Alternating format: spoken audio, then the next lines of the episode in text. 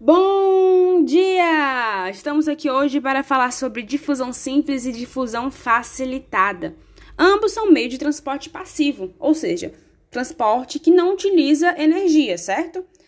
É, mas tem aí uma diferença, é isso que a gente vai ver hoje. A difusão simples, é, o soluto vai passar através da membrana plasmática da célula do meio hipertônico para o meio hipotônico ou seja, do meio mais concentrado para o meio menos concentrado.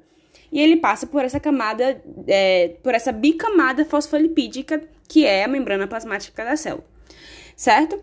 É isso acontece, por exemplo, com o O2 e o CA2 lá no alvéolo pulmonar.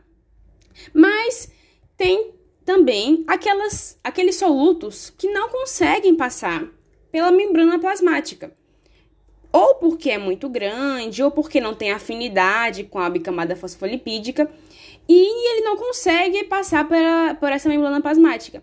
Para isso, ele vai precisar de uma proteína conhecida como permease, que vai facilitar a passagem desse soluto pela membrana plasmática. Essa é a difusão facilitada. Ela acontece com aminoácido, vitaminas, cloro, cálcio, etc.